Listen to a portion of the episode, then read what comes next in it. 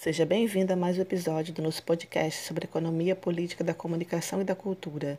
Meu nome é Cintia Freire e hoje vamos falar sobre o livro A Mídia e a Modernidade, uma teoria social da mídia, capítulo 2, A Mídia e o Desenvolvimento das Sociedades Modernas, do pesquisador John Brookshire Thompson. O capítulo 2, A Mídia e o Desenvolvimento das Sociedades Modernas, do livro A Mídia e a Modernidade, uma teoria social da mídia, foi publicado pela primeira vez em 1995, na quinta edição publicada pela editora Vozes em 2002. No capítulo 2, A Mídia e o Desenvolvimento das Sociedades Modernas, do livro A Mídia e a Modernidade, uma teoria social da mídia, Thompson verifica como diferentes pesquisadores do social têm analisado erroneamente a sistêmica mudança cultural da sociedade moderna, uma vez que centralizam suas teorias nas mudanças, nos valores e nas crenças, nas atitudes e nas orientações. Tais mudanças são, para Thompson, inapreensíveis, variadas e extremamente complexas. Para isso, propõe uma mudança de foco para os meios de produção e circulação das formas simbólicas no mundo social, possibilitando verificar como essa transformação cultural sistêmica começou a ganhar um perfil mais preciso. Para tanto, o autor trata de algumas transformações institucionais da sociedade moderna, da comunicação, mercantilização e o advento da imprensa, do surgimento do comércio de notícias, da teoria da esfera pública e do crescimento da indústria da mídia. O autor inicia o capítulo relatando o desenvolvimento das sociedades modernas, como e como essas mudanças foram gradativamente tendo alcance global. Em seguida, aponta que tal desenvolvimento, abre aspas, se caracterizou por um processo de mudanças políticas pelas quais as numerosas unidades políticas da Europa medieval foram sendo reduzidas em número e reagrupadas num sistema de Estado-nação cada um reclamando soberania sobre um território claramente delimitado e possuindo um sistema centralizado de administração e tributação. A guerra e sua preparação exercem um fator fundamental nesse processo de alterações políticas, o monopólio do uso legítimo da força dentro de um determinado território. Fecha aspas. Na página 48, Thompson apresenta que tais questões são largamente discutidas na literatura especializada Entretanto, não existem grandes discussões acerca da influência das mudanças sistêmicas do que podem chamar de domínio cultural. Ele cita Marx no que se refere ao modo de produção capitalista, que, abre aspas, levaria a uma progressiva desmistificação do mundo social. Crenças e valores tradicionais que ocultaram as relações sociais no passado seriam varridos pela realidade da economia selvagem da produção e da troca capitalista.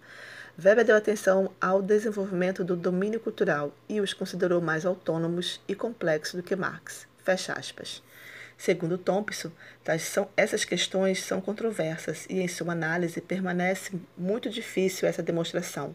Portanto, de acordo com o autor, não é possível comprovar que o desenvolvimento das sociedades modernas tem implicado um processo de transformação cultural por sua própria natureza, inapreensíveis, variadas e extremamente complexas.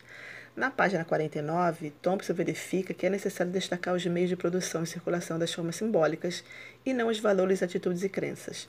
Deste modo, é possível observar uma sistemática transformação nas sociedades modernas em virtude de uma série de inovações tecnológicas, como o desenvolvimento da imprensa e das primeiras publicações periódicas, que ocorreram na Europa moderna, que possibilitaram a produção, reprodução e distribuição das formas simbólicas em escala extraordinária alterando as redes de comunicação existentes e as relações de poder. Tópico algumas dimensões institucionais das sociedades modernas, Thompson classifica o poder em quatro tipos: econômico, político, coercitivo e simbólico. O poder econômico na Idade Medieval, de acordo com Thompson, foi basicamente economia de subsistência agrária. Entretanto, em meados do século XI, abre aspas, o comércio começou a se expandir e as cidades crescerem em tamanho e influência.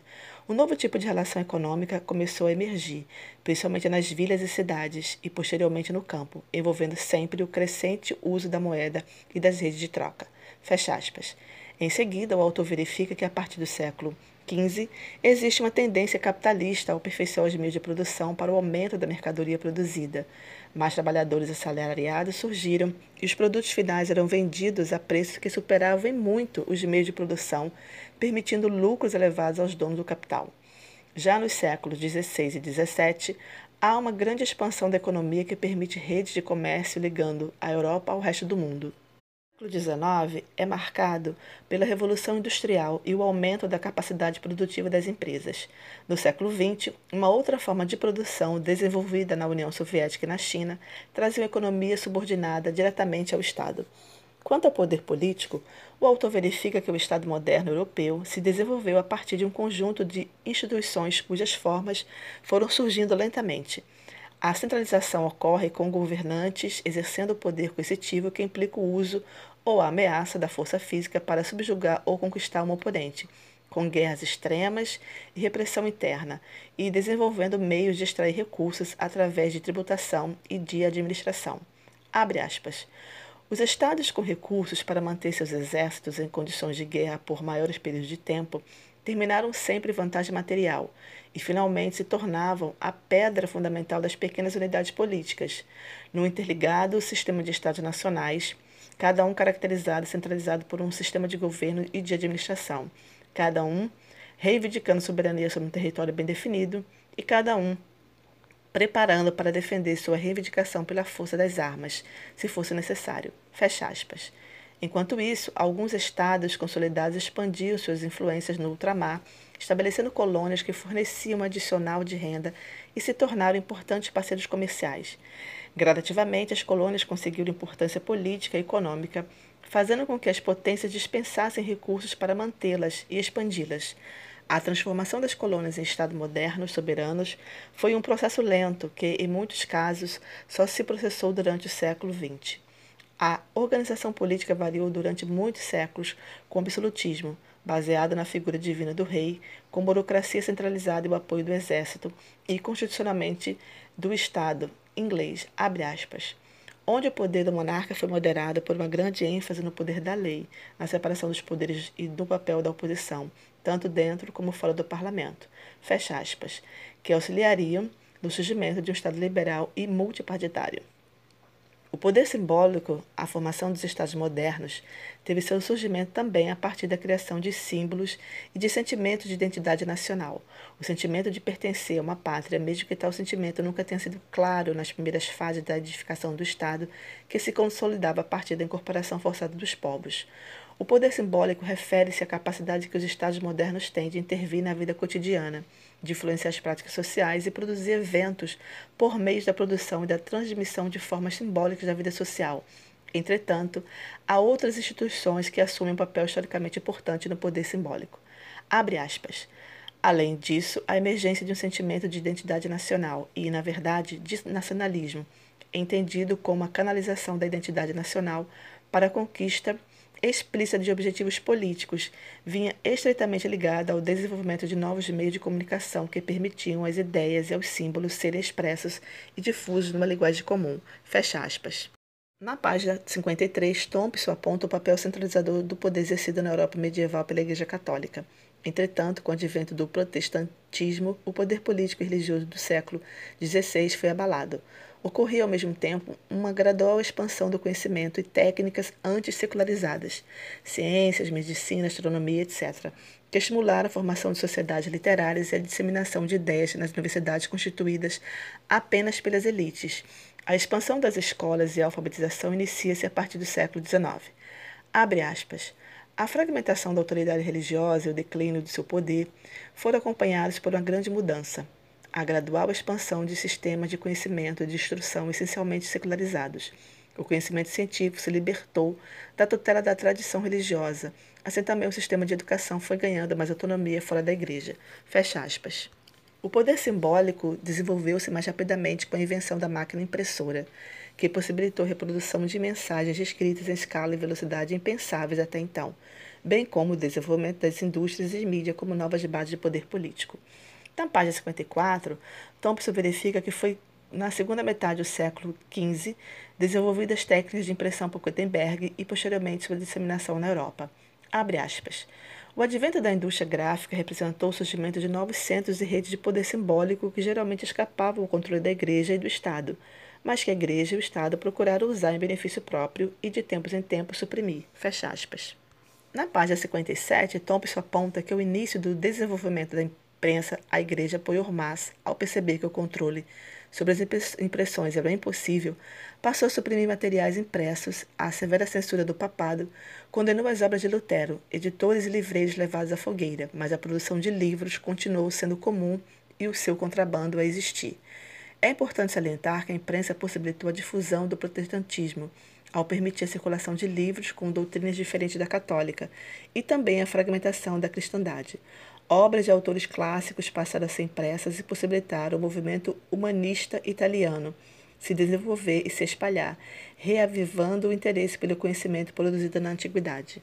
Tópico: surgimento do comércio de notícias. Thompson verifica que o desenvolvimento da imprensa transformou os padrões de comunicação no início da Europa moderna, através de outras formas, como, por exemplo, uma variedade de publicações periódicas que relatavam eventos e transmitiam informação de caráter político e comercial. O autor apresenta quatro tipos de rede de comunicação anteriores à imprensa.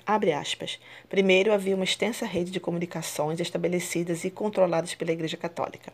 Segundo, havia uma rede de comunicação entre autoridades políticas dos estados e principados. Um terceiro tipo de rede estava ligado à expansão da atividade comercial. E, finalmente, informações eram transmitidas em cidades e aldeias através de redes de comerciantes, mascates e entretenedores ambulantes, tais como os contadores de histórias e trovadores, que interagiam com mercadores e viajantes em mercados e tabernas. Fecha aspas. Nos séculos XV, XVI e XVII, essas redes foram submetidas a dois desenvolvimentos chaves. A. Alguns estados começaram a estabelecer serviços postais regulares que rapidamente cresceram em disponibilidade para o geral. Né? Exemplo, Correio Real da França, em 1464. B. Uso da imprensa na produção e disseminação de notícias. Uma variedade de folhetos informativos, posters e cartazes começaram a aparecer.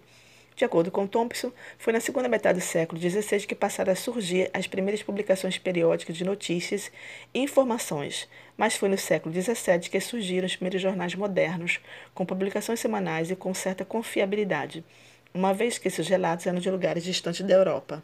Quando os acontecimentos locais e de interesse geral começaram a ser publicados, notou-se maior grau de independência do poder do Estado, uma vez que havia informações e comentários críticos. A busca por uma imprensa independente capaz de reportar e comentar eventos como no mínimo de interferência e controle estatal desempenhou um papel importante na evolução do Estado constitucional moderno. No fim do século XIX, a liberdade da imprensa tornou-se uma questão constitucional em muitos estados ocidentais.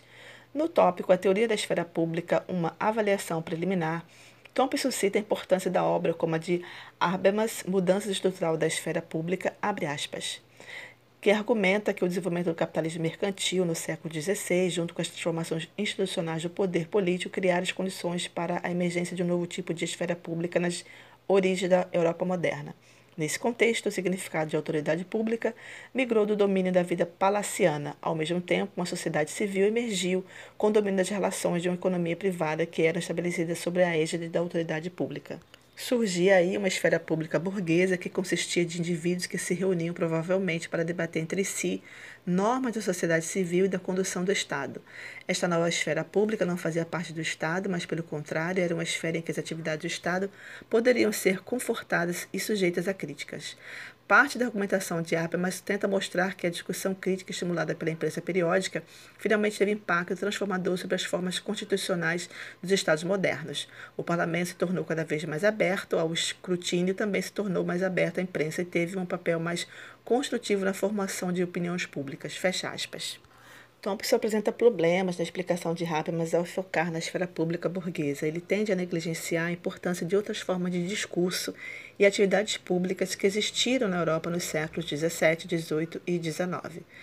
A centralidade de Habermas nos periódicos políticos como Review e o Examiner, pois refletiam o tipo de crítica e de debate que ele gostaria de identificar como ideia de esfera pública desconsiderando outros materiais que estavam em circulação na Europa há pelo menos dois séculos antes do Review e do Examiner. Outra questão se refere à natureza estrita da esfera pública burguesa, que, mesmo considerando o princípio do acesso universal na prática, ela estava restrita à elite predominantemente masculina. Essa característica não era acidental, mas fundamental na esfera pública burguesa. Posteriormente, Habermas reconheceu que a exclusão das mulheres, dos trabalhadores e camponeses da esfera pública burguesa tinha importância estrutural. Finn Thompson verifica a fraqueza da explicação de Habermas no que diz respeito ao suposto declínio da esfera pública burguesa. Abre aspas. A separação entre Estado e sociedade civil começou a sucumbir à medida que os Estados assumiram um crescente caráter intervencionista e maiores responsabilidades na administração do bem comum dos cidadãos. Ao mesmo tempo, as instituições que antes tinham proporcionado fórum para essa esfera pública burguesa desapareceram sofreram mudanças radicais. Novos meios técnicos sofisticados são empregados para adotar a autoridade pública com aquela aura de prestígio que uma vez eram conhecidos as figuras reais pela publicidade encenada das cortes feudais. Esta feudalização da esfera pública torna a política um espetáculo que os políticos e partidos procuram administrar, de tempo em tempo, com o consentimento aclamante da população despolitizada. A massa da população é excluída da discussão pública e do processo de tomada de decisão, e é tratada como recurso manipulável que os líderes políticos podem utilizar para extrair, com auxílio das técnicas da mídia, aprovação suficiente para legitimar seus programas políticos. Ao longo do século XX, especialmente desde o advento da televisão, a orientação da política se torna inseparável da administração das relações públicas. Mas, se examinarmos o argumento de Habermas mais cuidadosamente, veremos que, seis que há seis fragilidades. Em primeiro lugar, a argumentação de Habermas tende a presumir, de um modo inquestionável, que os receptores dos produtos da mídia são consumidores relativamente passivos, que se deixam encantar pelo espetáculo e facil, facil, facilmente manipular pelas técnicas de mídia. Um segundo problema diz respeito à sua afirmação de que a esfera pública nas sociedades modernas foi refeudalizada. Fecha aspas. Para Thompson, na página 72, abre aspas. O desenvolvimento dos meios de comunicação criou novas formas de interação, novos tipos de visibilidade, novas de difusão de informação no mundo moderno que alteraram o caráter simbólico da vida social. Precisamos repensar o significado do caráter público hoje, no mundo permeado por novas formas de comunicação e de difusão de informações, onde os indivíduos são capazes de interagir com outros e observar pessoas e eventos sem sequer encontrar no mesmo ambiente espaço temporal. Fecha aspas. Ouvinte, estamos chegando ao final do nosso podcast, mas o tópico o crescimento da indústria da mídia também é importante, pois Thompson verifica três tendências centrais no desenvolvimento da indústria da mídia desde o início do século XX. 1. Um, transformação da instituição da mídia em interesses comerciais de grande escala. 2. A globalização da comunicação. E 3. O desenvolvimento das formas de comunicação. Ouvinte, esse foi mais um episódio do nosso podcast sobre economia política da comunicação e da cultura. Se você quiser saber mais sobre o assunto, visite o nosso site APCC. Lá temos indicações de leituras, notícias atualizadas e a legislação das áreas de comunicação, cultura e informação. Curta a nossa página no Facebook, Economia Política da Comunicação e da Cultura, e no Instagram, EPCC Brasil. E veja nossos eventos científicos no nosso canal no YouTube, EPCC Brasil. Obrigada por sua audiência, ouvinte, e até a próxima.